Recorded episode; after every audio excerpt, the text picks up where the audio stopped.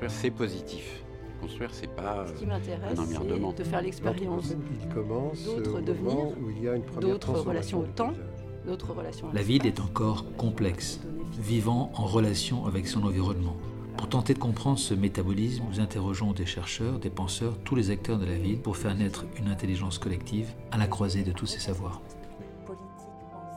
Stream Talk, les entretiens sonores de l'agence PCA Stream. Stream Talk. Anouchka Vazak est normalienne, maîtresse de conférences en littérature française.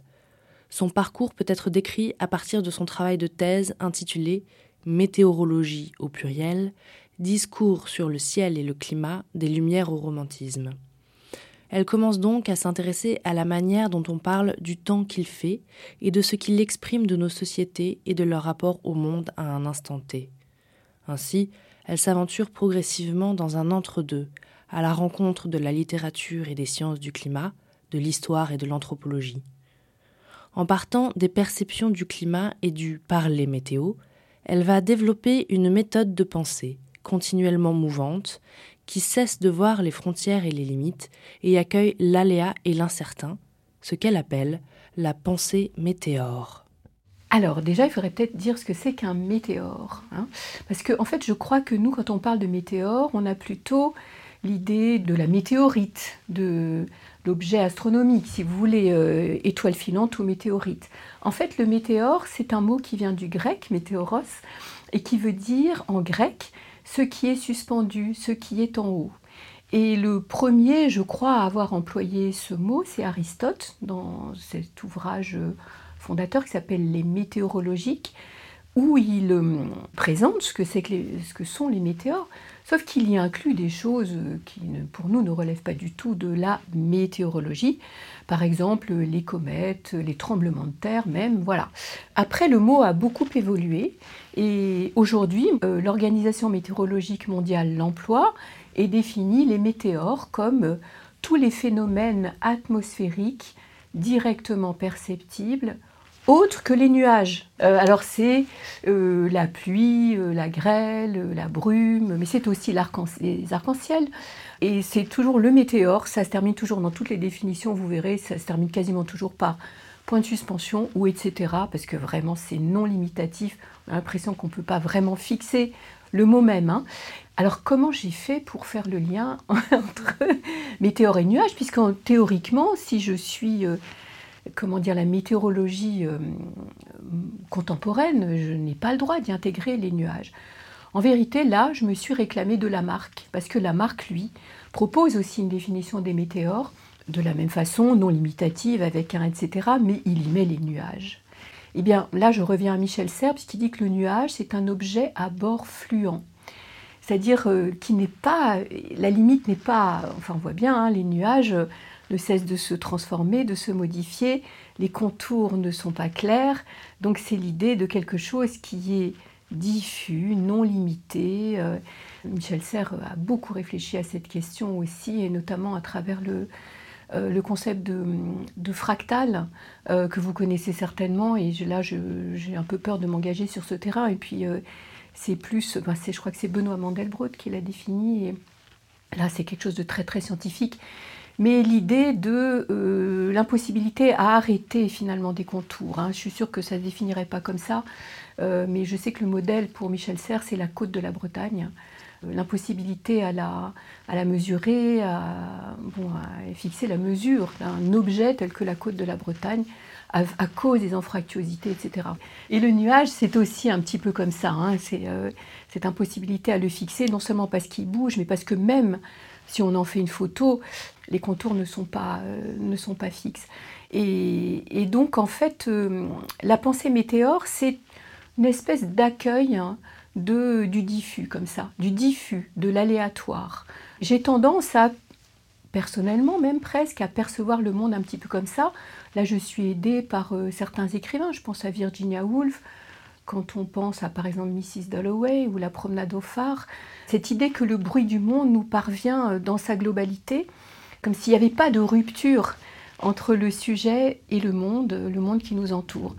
une espèce de porosité, si vous voulez. Et là aussi, bien sûr, je pense à Emmanuel Ecochia, le philosophe. Je ne sais pas si on le dit philosophe, historien des sciences, j'arrive pas trop à savoir, mais j'ai été très très marquée par ce livre qui s'appelle euh, La vie des plantes pour une métaphysique du mélange, où justement il montre bien, d'ailleurs à partir de textes souvent très anciens, comme euh, du XVIIIe siècle, comme justement il n'y a pas de frontière entre euh, la plante et l'atmosphère.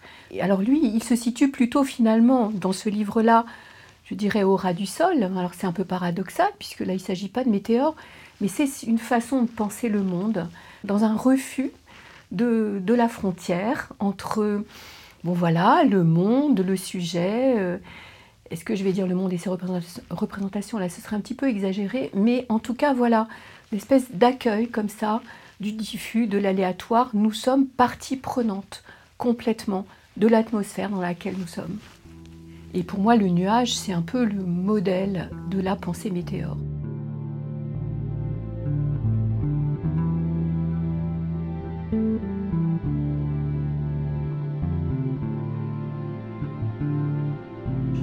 Absolument passionnée pour les nuages et j'ai notamment euh, traduit et fait une édition de l'essai de l'inventeur de la classification des nuages, l'inventeur, euh, si vous voulez, euh, des noms des nuages qu'on emploie encore aujourd'hui, les Cirrus, Cumulus, Stratus, etc. Donc il s'appelle Luke Howard.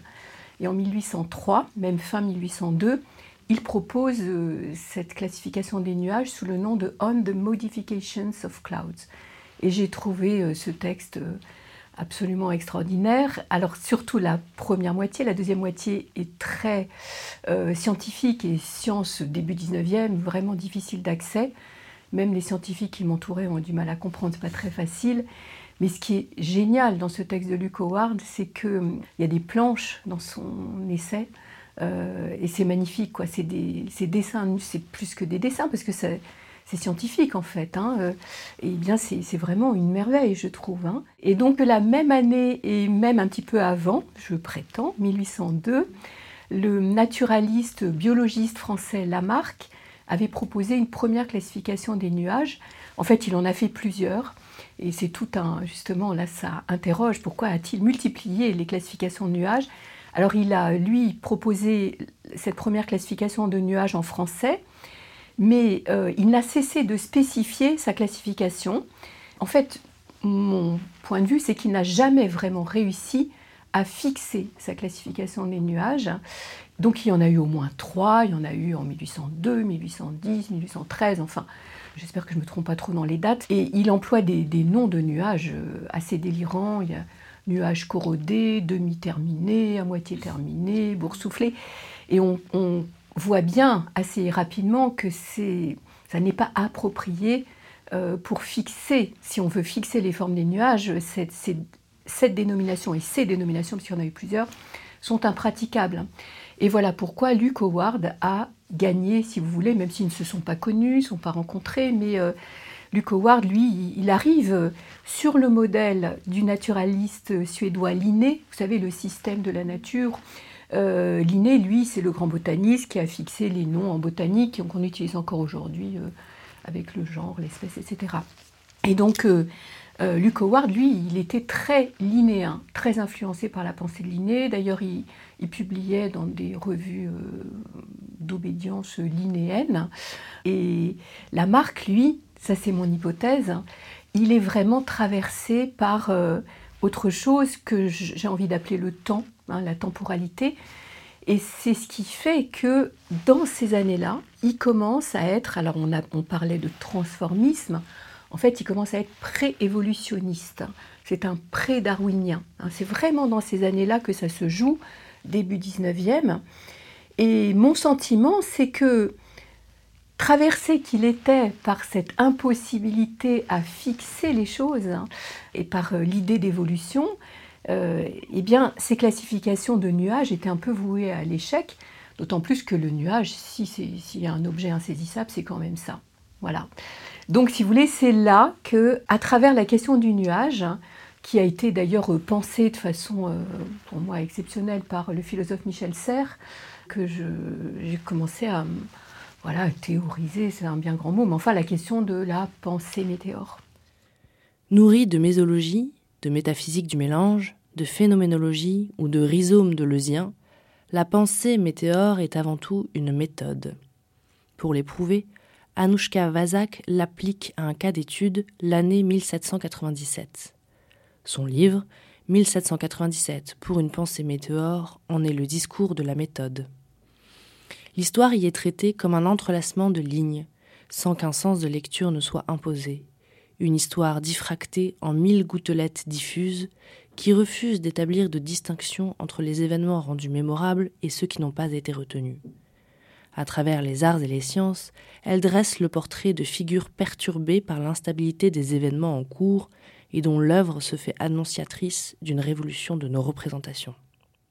Finalement, euh, mon parcours euh, m'a rapproché de, l'histoire. Moi, j'ai toujours adoré la Révolution française. Et une des questions que je me suis posée, et qui est une, question énorme que hein, les historiens se posent, c'est la question de la prévisibilité. La prévisibilité euh, d'un événement, en particulier, évidemment, le 14 juillet 89. Alors, il y a tout un courant historiographique est plutôt marxiste qui dit que c'était prévisible, hein, que, euh, je ne sais pas moi, les, euh, les prix ont augmenté jusqu'au 12 juillet 1789 et que c'était impossible de... Euh, enfin, ça ne pouvait pas continuer comme ça, forcément, des émeutes allaient éclater, etc. eh bien, il y a tout un autre courant historiographique qui met en avant l'aléatoire. Alors, un des premiers qui, a justement été très contesté par les marxistes, c'est François Furet, dans euh, Penser la Révolution française. Et puis, alors je ne sais pas si euh, cette historienne dont je vais parler euh, est proche de, de, Furet, je pense que c'est un petit peu différent, c'est Arlette Farge. Je crois que l'histoire est irruptive. On ne sait pas ce qui va se passer le lendemain. Je voulais me défaire de l'annonce future de la Révolution, que le courant monte dans un seul sens vers un unique événement. Ce n'est pas vrai. Ça ne monte pas. il y a plein de flux et de reflux de retour en arrière, et puis un jour, ça arrive. Arlette Farge, historienne du sensible, entretien réalisé par Dominique Dupart et Claude Millet dans Écrire l'histoire numéro 1, CNRS édition 2008. Et puis un jour, ça arrive. Alors voilà, donc, euh, et Mona Ouzouf aussi, autre historienne, dit ça, l'événement lui-même est imprévisible, il y a évidemment un contexte. Et puis la tentation, c'est évidemment de, après coup de dire que oui, c'était prévisible. Et le fait est que, euh, la question justement reste en suspens, un petit peu comme les météores. Est-ce que c'est prévisible, pas prévisible? Je crois que le, moment où ça éclate n'est pas vraiment prévisible. C'est en tout cas dans ce sens-là que je m'oriente. Alors après, justement, pourquoi 1797 Parce que précisément, pour moi, c'est une année qui est en suspens. Euh, c'est une année euh, après même certains historiens, ou disons plutôt dans la façon dont on nous enseigne l'histoire, on ne sait pas trop si on va arrêter la Révolution, la période de Révolution française, à Thermidor, c'est-à-dire à 94, ou est-ce qu'on la poursuit jusqu'en 99, c'est-à-dire le coup d'État de Bonaparte? On ne sait pas. Et voilà, 97, pour moi, c'était une année suspendue. Et donc, euh, j'ai engrangé pendant plusieurs années comme ça, je n'ai pas fait que ça, mais des événements qui n'étaient pas des événements de la grande histoire de l'année 97. Euh, par exemple, première apparition de l'enfant sauvage de l'Aveyron, par exemple justement la marque mise en question des classifications et sentiment de mon point de vue qu'il est traversé par autre chose que le modèle de Linné, classification aussi des premiers psychiatres, euh, Philippe Pinel, ça ne fonctionne plus, on voit bien que ça ne fonctionne plus, elles sont de plus en plus spécifiées, c'est plus possible, ça ne marche pas même si je sais par ailleurs que euh, la psychiatrie contemporaine utilise encore les classifications. Enfin voilà, donc je me suis dit, je vais appliquer ce modèle météore pour voir comment les choses bougent et glissent cette année-là. Bon, il y a aussi justement tout un... On sent que tout bouge cette année-là. Par exemple, euh, il y a aussi les, certaines images qui sont en train euh, d'émerger, notamment des images mobiles. Alors là, je pense aux fantasmagories de Robertson, c'est extraordinaire, ça c'est euh, un dispositif euh, optique, euh, un peu l'ancêtre du cinéma, qui donnait lieu de la part de Robertson à des spectacles populaires où il faisait ressurgir certaines par exemple certains morts de la Révolution à partir de gravures comme Marat Robespierre, il les diffusait comme ça devant des spectateurs complètement médusés qui étaient plongés dans le noir. Lui, il avait un système de travelling. Et donc non seulement il y a des images mobiles qui se mettent en place, mais pour moi c'est un peu une métaphore de ce qui se passe cette année-là, c'est-à-dire que tout bouge, tout glisse, tout est assez insaisissable. Vous parliez de gouttelettes. Et c'est vrai que là, j'ai oublié d'en parler, il y a tout un chapitre dans le livre qui s'appelle Mille gouttelettes, un chapitre euh, sur le romantisme allemand. Alors à partir de Goethe, qui a fait en 97 un voyage dans les Alpes, et qui euh, fait des descriptions de paysages euh, extrêmement brumeux, et on a l'impression justement, déjà là, dans ces textes-là, pourtant Goethe, après, est devenu plus classique que romantique, il le dit lui-même, je n'insiste pas là-dessus, mais en 97, il est encore un peu finalement vertérien, en tout cas du point de vue de la représentation du paysage. Il accueille justement, je dirais, euh, un paysage où euh, l'humain, la nature, euh, l'atmosphère, tout ça c'est lié, c'est global. Mais il y a aussi un autre texte qui, dont je parle dans ce chapitre-là, Mille gouttelettes, c'est Hyperion d'Olderlin. Et là, je pense que ça a à voir un peu avec notre modernité, ben, je crois, qui naîtrait dans ces années-là. Un sujet qui n'est plus le sujet stable du classicisme, hein, sur le modèle euh, cartésien ou peut-être kantien, que je connais moins bien, euh, mais un sujet, les philosophes euh, Philippe Lacoue-Labarthe et Jean-Luc Nancy parlent de sujet exténué à propos du romantisme allemand, et ce, sujet exténué, on le voit chez Hölderlin, mais on le voit aussi euh, chez les premiers enfants du siècle, dont je parle aussi dans le livre, comme Chateaubriand, René de Chateaubriand, euh, Adolphe de Benjamin Constant, euh, je ne sais plus maintenant, Senancourt, Obermann, voilà, Obermann de Senancourt.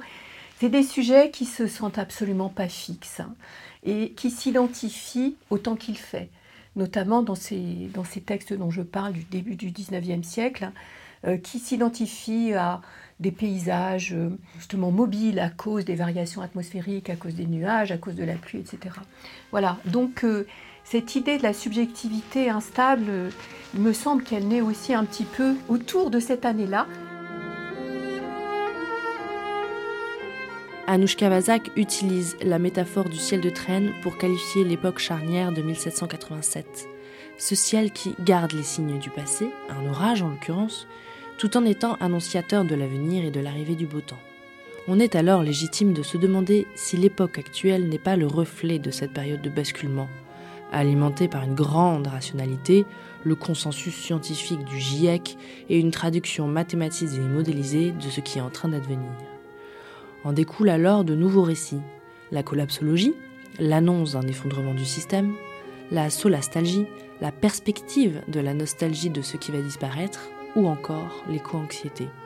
Autant d'imaginaires et de représentations à l'image du climat dans lequel nous sommes, un ciel bas et lourd. Quand le ciel bas et lourd pèse comme un couvercle sur l'esprit gémissant, en proie aux longs ennuis, et que de l'horizon, embrassant tout le cercle, il nous verse un jour noir plus triste que les nuits. Quand la terre est changée en un cachot humide, où l'espérance comme une chauve-souris s'en va battant les murs de son aile timide et se cognant la tête à des plafonds pourris l'espoir vaincu pleure. Et l'angoisse atroce, despotique, sur mon crâne incliné, plante son drapeau noir.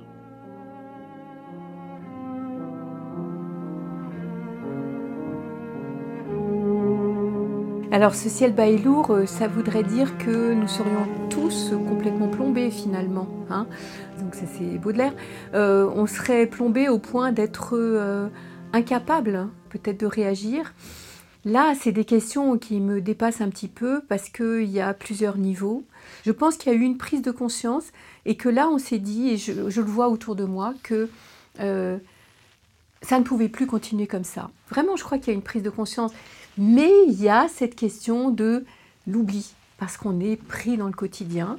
Certains chercheurs, peut-être comme vous, euh, sont extrêmement inquiet, mais je ne sais pas si dans le quotidien des gens, euh, si on peut employer ce mot, euh, c'est vrai. Je, n'en suis pas sûre. Ben justement, Martin de la Soudière, il dit que on n'est peut-être pas encore entré dans la grande peur, justement. Lui, il est, il est complètement d'accord avec ce concept d'éco-anxiété, mais il n'est pas tout à fait certain que on soit vraiment dans euh, cette peur qui nous ferait agir. Parce que ce nous n'est pas clair. Ce nous n'est pas clair. De qui parle-t-on Nous, nous, nous trois, nous quatre, on peut se dire que euh, oui, il faut agir et vous, à votre niveau, vous agissez comme vous pouvez. Peut-être moi aussi, je ne sais pas. Mais euh, je veux dire, dans leur quotidien, qu'est-ce qu'on peut faire? Évidemment, cet hiver, on est invité, mais pour d'autres raisons, à faire attention à notre consommation euh, d'électricité, de chauffage, etc. Je, ne suis pas sûre que ce soit exactement lié à la question écologique. C'est davantage lié à la question euh, internationale, la guerre en Ukraine, l'approvisionnement, etc. Donc, euh, d'une certaine façon, ça tombe bien si on veut, mais on n'en est pas à la transformation. Je veux dire, je suis pas sûre qu'il y ait malheureusement euh, un tel sentiment d'urgence. On est inquiet certainement, tous plus ou moins, mais dans le quotidien des gens, est-ce que c'est ça qui est le plus important?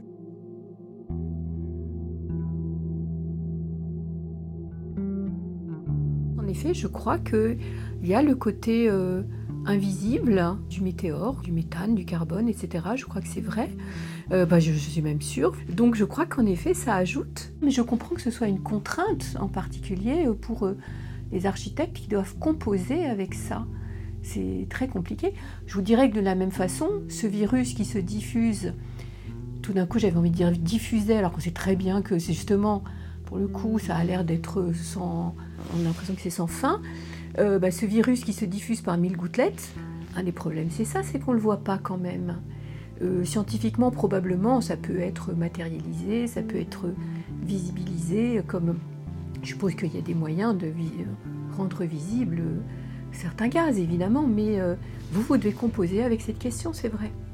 C'est une dialectique, il faut composer avec. Bon, moi, j'ai pas de prescription à donner, mais j'ai l'impression qu'on est bien obligé de composer avec. Et euh, vous, dans votre travail, c'est une évidence. Hein. La fin de votre travail, c'est quelque chose en effet de stable, hein, mais qui doit prendre en considération euh, ce versant gazeux. Je pense que, euh, je veux dire, les outils contemporains sont de plus en plus évidemment performants, comme on dit, etc. Donc là, je fais totalement confiance à ça.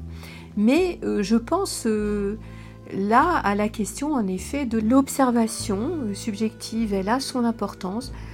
Le, sujet doit être pris en considération. On ne peut absolument pas faire fonctionner le monde euh, uniquement sur, enfin c'est une évidence, hein, sur euh, euh, des questions purement scientifiques, rationnelles. Moi aussi j'hésite à employer le mot cartésien, même s'il me vient toujours spontanément. Mais voilà, donc je crois que oui, c'est certain, il faut prendre en considération une approche sensible, certainement.